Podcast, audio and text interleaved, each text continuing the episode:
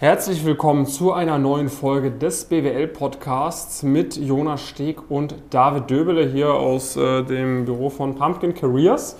Ähm, Jonas, zum kleinen Intro. Wir wollen ja heute darüber sprechen, über ein sehr kontroverses Thema und zwar, warum es äh, Fakt ist und vermutlich auch gerechtfertigt ist, dass Investmentbankerinnen und Investmentbanker mit 100.000 Euro Einstiegsgehalt und mehr einsteigen können in mhm. Frankfurt am Main beispielsweise bei großen Investmentbanken. Warum können wir zu der Thematik ein bisschen was sagen? Was ist Pumpkin Careers? Genau, das haben wir. Pumpkin Careers, das ist ein von uns gemeinsam gegründetes Unternehmen. Das mhm. war vor mittlerweile ein bisschen, bisschen mehr als drei Jahren. Und ähm, wir haben das Ganze gegründet, um mit Studierenden gemeinsam an dem Ziel zu arbeiten, einen Berufseinstieg in Richtung Investmentbank, Strategieberatung, Private Equity ähm, hinzulegen. Und ja, das machen wir jetzt sehr, sehr erfolgreich, arbeiten aktiv aktuell mit über 1000 Personen zusammen, gibt aber natürlich auch super viele, die das Programm dann irgendwie durchlaufen sind. Ähm, und ja, haben über 50 Firmenpartner aus dem Bereich, arbeiten mit zahlreichen Hochschulen ähm, zusammen, haben auch immer sehr, sehr gute Einblicke, was so die Themen Gehälter und so weiter angeht. Deswegen die Zahl ist auf jeden Fall legit, also ist auf jeden Fall definitiv äh, möglich, sowohl bei kleineren Boutiquen im, im Mid-Market-Bereich ähm, als auch bei den großen. Spätestens mit dem, mit dem Bonus ist das definitiv eine Schwelle, die man sogar bei vielen kleineren, unbekannteren äh, Unternehmen ähm, überschreiten kann. Und letztendlich kann man eigentlich so ein Gehalt ja ganz einfach äh, runterbrechen. Wir leben irgendwie in einer, im Kapitalismus. Ne? Ob wir das jetzt gut oder schlecht finden, könnt ihr gerne in den Kommentaren darüber diskutieren. Das ist jetzt vielleicht nicht das, das Thema des heutigen Podcasts, aber letztendlich ein Gehalt repräsentiert irgendwo einen Mehrwert, den man, den man hebt. Und das Gehalt ist ja jetzt nicht so, dass das irgendwo von der von, irgendwo runterfällt oder sowas oder dass irgendjemand, ähm, wie jetzt das manchmal beim Sport oder sowas vorkommt, dass irgendein äh, Emirat zu viel Geld hat oder sowas oder das als Werbemaßnahme sieht und das dann sponsort oder so. Nee, so ein, so ein Job wie im Investmentbanker, Strategieberater, was auch immer, ist natürlich einer, der, davon, der das Gehalt dadurch bezieht, dass man die Person weiterverkaufen kann. Ne, also letztendlich ist ja bei der Beratung es noch einfacher runterzubrechen. Ja. Man hat irgendwie einen Tagessatz, für den man verkauft wird. Der ist oft irgendwie schon, also bei Strategieberatungen definitiv im äh, vierstelligen äh, Tages, Tagessatz, auch in Junior-Positionen. Und dann es, bekommt man als Gehalt einen gewissen Anteil, Anteil davon. So, und das ist eigentlich relativ einfach und, und simpel äh, runterzubrechen. Und offensichtlich scheint dieser Mehrwert dann dadurch begründet zu sein, dass ein Unternehmen beispielsweise bereit dafür ist, die Investmentbank, die Strategieberatung, wie auch immer, für einen gewissen Tagessatz zu beauftragen, die Probleme zu lösen. Genau, so. Und für den Fall, dass dieser Podcast sehr viel Reichweite bekommt, weil es natürlich ein kontroverses Thema ist, ähm, wollen wir nochmal klarstellen, also das Investmentbanking, über das wir sprechen, das hat nichts damit zu tun, dass man irgendwie äh, an der Börse mit dem Geld von anderen Leuten zockt, sondern es geht hier vor allem um den Bereich Mergers and Acquisitions, abgekürzt M&A. Ähm, dort hilfst du Unternehmen beispielsweise dabei, andere Unternehmen aufzukaufen äh, oder du hilfst äh, einem Unternehmer, der irgendwie über 30 Jahre ein Unternehmen aufgekauft hat, keinen Nachfolger dafür findet, dafür halt einen ordentlichen Kaufpreis zu erzielen, damit er sich irgendwie damit zur Ruhe setzen kann und äh, seinen Kindern was anderes Schönes ermöglichen kann, whatever so. Ne? Also darum geht es hier. Das heißt, es sind Art Unternehmensberater, aber halt in einem sehr speziellen Fall. Man äh, unterstützt dann teilweise Unternehmen auch bei dabei Kapitalerhöhungen durchzuführen. Äh, man unterstützt Unternehmen dabei, sie an die Börse zu bringen. Ne? All solche Themen, das ist das Investmentbanking, worüber wir sprechen. In der allgemeinen, in der breiten Masse denkt man da an diese Leute, die an der Börse zocken, irgendwie äh, oftmals auch an Investmentbanker, aber das ist dann eher so der Bereich Asset Management etc. Ähm, damit hat das Investmentbanking jetzt eigentlich gar nicht oder nicht wirklich viel zu tun. Ähm, so, das erstmal quasi als, als, mhm. kleine, als kleine Hintergrundinformation. Ähm, und ähm, warum äh, werden dafür so hohe Summen äh, bezahlt? Nun, ihr könnt es euch vorstellen, ich habe ja gerade gesagt, okay, um was geht es da? Das sind halt alles sehr, sehr einschneidende Projekte in einer Firmengeschichte. Ne? Egal, ja. ob das jetzt ist, ähm, sage ich mal, ein Großkonzern, ähm, hat irgendwie einen Geschäftsbereich, da sagen, nehmen wir mal Siemens, die sind ja in ganz, ganz vielen verschiedenen Subbranchen tätig und so weiter und so fort und irgendein Investor tritt an Siemens heran und sagt so, hey, die und die Sparte von der und der Niederlassung irgendwie, die würde mir einen super großen Vorteil bringen und euch bringt die aktuell so nicht so viel, weil ihr seid da nicht so gut aufgestellt. Ich könnte damit besser wirtschaften. Kann ich die euch abkaufen? Darum geht es. Ne? Und dann mhm. sagt Siemens, okay, hm, wie viel würdest du denn dafür zahlen? So, und dann sagt der, ja gut, dann muss ich mal meine Investmentbanker fragen, was die dann ausrechnen würden, was ich dafür zahlen sollte. Und dann sagt aber Siemens auch, ja okay, wir fragen aber auch unsere Investmentbanker, äh, was, äh, was wir denn dafür verlangen könnten. So, und dann machen sich jeweils auf den beiden Seiten die Investmentbanker äh, an die Arbeit, das dann quasi bestmöglich aufzubereiten. So, und da sag ich mal, das ist jetzt vielleicht ein etwas nicht ganz so krasses Beispiel, ne, wenn so ein ganz kleiner Geschäftsbereich verkauft wird, aber oftmals geht es dann halt an immer, immer wichtigere Transaktionen. So im Small- und Mid-Cap-Bereich, ne, also das ist mhm. quasi äh, Transaktionen, die halt nicht so eine große Marktkapitalisierung mit sich bringen. Da ist dann oftmals so, ne, dass dann halt wirklich für für Unternehmer, die irgendwie über 10, 20, 30 Jahre ihr Unternehmen aufgebaut haben, Nachfolgelösungen beispielsweise gesucht wird. Ne? Die finden irgendwie, die haben vielleicht nicht ein Kind, was die Firma übernehmen möchte und dann wird geschaut, okay, an wen können wir das veräußern, für was für einen Preis. Ja. Das ist das Lebenswerk von der Person und da vertraut man halt quasi eine M&A-Beratung oder eine Investmentbank damit, dieses Lebenswerk sauber zu verkaufen. Ähm, und da geht es dann auch um einen ordentlichen Preis und die Investmentbank sagt, hey, wenn wir dir mehr, äh, das für einen höheren Preis verkaufen, dann kannst du uns ja auch mehr bezahlen. So, das heißt, dadurch geht es um eine Summe. Und wenn halt dann irgendwie sich ein äh, Bayer mit Monsanto zusammenschließen möchte oder sowas, dann geht es ja um riesen, riesen, Riesensummen, ähm, wo dann natürlich auch äh, die Investmentbanken prozentual dann oftmals äh, mit beteiligt sind an so, einem, an so einem Transaktionsvolumen, wodurch man dann halt solche die, die Investmentbank solche Summen verlangen kann. Es ist meistens so, dass es alles sehr hektisch ist. Es ist alles sehr, sehr enge Deadlines. Das muss alles top professionell ablaufen. Da sind immer die Vorstände von den Unternehmen oder die Geschäftsführer mit involviert.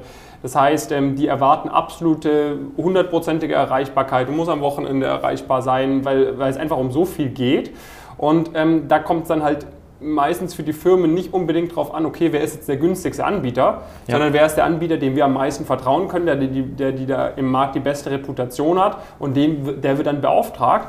Und weil es eh um so hohe Summen geht, können dann halt auch die Investmentbanken sagen, wir haben die allersmartesten Leute, wir haben die allerbesten Leute, wir haben die allerbesten Tools zur Hand, um das zu bewerten. Wir haben die allerbesten Connections, vielleicht auch in die Politik, zu anderen Banken, zu anderen Investoren wir kümmern uns darum, so und so viel kosten wir und dann sagt die Firma, okay, wenn ihr mir das so organisieren könnt, dann machen wir das mit euch, auch wenn es so viel kostet. Genau, also letztendlich kann man das runterbrechen. Also der Mehrwert ist einfach so, ja. so hoch, der, der generiert wird. Und der Mehrwert ist halt dann auch an, schon an der Junioren-Ebene so hoch, ne? weil, also man kann jetzt natürlich hingehen und sagen, gut, Monkey Work, äh, man macht irgendwie am Anfang relativ viel in PowerPoint, in Excel und so weiter und so fort. Ähm, das ist jetzt nicht so, dass man da jetzt ähm, super intellektuell für sein muss, sondern es reicht vermutlich, wenn man irgendwie einen sehr, sehr guten Arbeitsethos äh, mitbringt und nicht ganz auf den Kopf gefallen äh, ist. So. Ähm, aber was man ja verstehen muss, dadurch, dass man das Ganze in einem Konstrukt macht, was sehr, sehr hohen Wert hat für, de, für den Auftraggeber, dann ist ja alleine ein Fehler auf einer PowerPoint-Slide, kann super viel Geld kosten theoretisch, weil dann geht vielleicht ein, ein Unternehmen sagt, okay, wieso ist das alles so komisch hier? Das ist irgendwie, also jede Kleinigkeit, die irgendwie negativ auffallen kann im Rahmen von so einem äh, Prozess, hat ja eine viel, viel größere Auswirkung, wie wenn das jetzt irgendwie in einem, in einem kleinen Prozess oder in einem, in einem unbedeutenden Prozess passiert. Deswegen hat das, deswegen sitzt man ja auch so lange dann teilweise vor diesen Slides und so weiter und so fort und macht sie wirklich bis auf die letzte Fußnote irgendwie perfekt, weil halt die Fußnote im Gegensatz zu einem ja, x-beliebigen ähm, Projekt, was vielleicht irgendwie ein bisschen Umsatz hebt oder was auch immer, ein äh, paar Kosteneinsparungen hat, einfach der Wert dieser Fußnote einfach um viel, viel, vielfaches höher ist. Deswegen ist man ja auch bereit, so hochqualifizierte Leute PowerPoint-Fußnoten äh, machen zu lassen. Sonst würde das alles keinen keinen Sinn ergeben. Ähm, und letztendlich ist das aber auch ehrlicherweise trotzdem meist immer ein bisschen Kurs gefasst und man hat die Möglichkeit schon sehr früh dann auch beispielsweise bei gewissen Calls dabei zu sein, die Sachen muss man ja auch, idealerweise versteht man die Sachen natürlich auch, die man irgendwie erarbeitet und so weiter und so fort. Also man kann auch wirklich für sich selbst einen sehr, sehr großen Mehrwert erheben und sehr, sehr viel mit, äh, mitnehmen.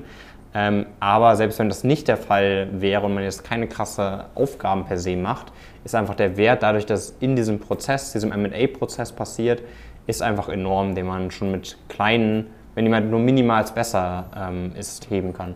So, und das Ding ist jetzt natürlich, ne, ich meine, du hast es vorhin angesagt, das System, was wir haben hier, ist äh, Kapitalismus, das Wirtschaftssystem. Und da kann dann einfach, wenn, wenn deine Arbeit einen sehr hohen monetären Mehrwert für jemand anderen hat, dann kannst du eben auch entsprechend viel äh, damit verdienen. Und das Problem, was wir halt haben, ist jetzt in meinen Augen nicht, dass Investmentbanker, die irgendwie 80 bis 100 Stunden die Woche arbeiten, mit 100.000 Euro oder so im ersten Jahr nach Hause gehen können, sondern das Problem ist, dass wir halt andere Berufsfelder haben, wo der Mehrwert eben also, genauso hoch ist oder teilweise sogar noch höher von dem Job, aber wo das halt nicht so simpel und klar monetär leider bemessen wird. Und deshalb gehen in anderen Branchen Leute, die auch einen super wichtigen Job machen, mit deutlich weniger Gehalt halt nach Hause. Das ist halt eher das Problem in meinen Augen so. Ähm, und das ist jetzt, sage ich mal, ein strukturelles Problem. Da könnte man sagen, das ist ein politisches Problem so. Daran, da wollen wir uns gar nicht ranwagen in diese Diskussion. Ähm, also wir sagen jetzt nicht, äh, nur weil jemand äh, 100.000 verdient und jemand anders nur 30.000, ist der andere auch dreimal so viel mehr wert oder sonst was.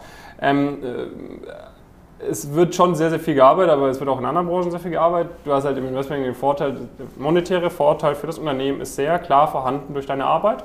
Das Unternehmen, die Bank, wo du angestellt bist, kann es sich offensichtlich erlauben, dir so ein hohes Gehalt zu zahlen und zusätzlich auch noch in deine Ausbildung zu investieren. Das muss man auch noch reinrechnen. Ne? Also die gehen ja, die, die Banken, äh, sage ich mal, du am Anfang hast du ja auch super viel Learnings, du bekommst, äh, bekommst Fortbildung, du wirst mal nach New York geschickt für einen Monat und, und, und. So, da investiert die Bank zusätzlich auch noch extrem viel Kohle in dich hinein, wohl wissend, dass die meisten, die einsteigen, nach zwei, drei Jahren abhauen, woanders hingehen.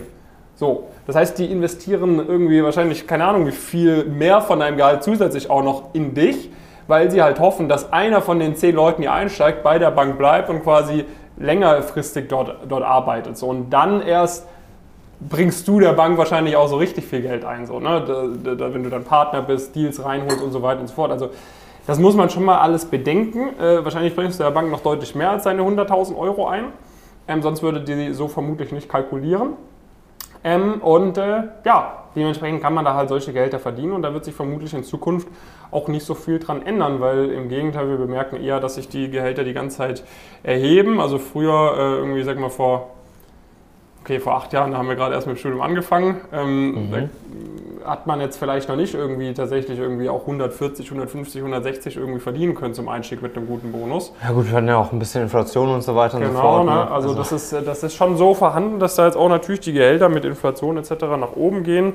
Ähm, und da wird sich jetzt vermutlich auch nicht so viel ändern. Nee, es ist ja auch, also es gibt ja eine sehr runde wirtschaftliche Basis, das macht ja alles grundsätzlich grundsätzlich Sinn. Ne? Ähm, das macht vielleicht nicht Sinn, wenn man das mit anderen Berufsgruppen oder sowas vergleicht, aber es macht in sich als als Kosmos auf jeden Fall, auf jeden Fall Sinn, weil man einfach diesen Mehrwert auch, auch hebt, den man ja irgendwie dann auch, äh, auch einfach einen Anteil davon bezahlt bekommt. So, das ist ein ganz normaler wirtschaftlicher Vorgang. Ähm, das sind irgendwie aktuell so ein bisschen die, bisschen die Spielregeln. Wenn du da Bock drauf hast, irgendwie auch ähm, so qualifiziert zu sein, dass du in diese Branche reinkommst, weil es ist sehr logisch. Ne? Also wenn du das zum Beispiel als Gehalt bekommen kannst, ähm, sonstige Vorteile, spannenden ähm, Arbeitsalltag, dann ist das natürlich was, was viele andere Personen potenziell auch äh, wollen. Ne? Ähm, vielleicht haben manche auch eine bessere Ausgangssituation als du, manche haben vielleicht auch eine schlechtere, aber letztendlich ist es ein hochkompetitiver Markt, wo du dir halt einige entscheidende Vorteile äh, sichern kannst und genau dafür sind wir, sind wir da, dass wir diesen, diesen Ehrgeiz und so weiter, den du, den du vielleicht auch mitbringst, ähm, oder vielleicht zweifellos sogar mitbringst, ähm, in die richtige Bahn lenken. Ne? Weil es bringt dir jetzt nichts, wenn du super motiviert einfach drauf losläufst und dann so in die falsche Richtung läufst. Das ist dann ein gutes Workout gewesen vielleicht, aber jetzt nicht so nachhaltig erfolgreich für deine eigene äh, Karriere. Und genau dafür sind wir, sind wir da, dass wir die Leute, die wirklich motiviert sind, die da auch Bock drauf haben, die richtigen Tools mit an die Hand geben. Und das machen wir seit drei Jahren sehr, sehr erfolgreich. Super viele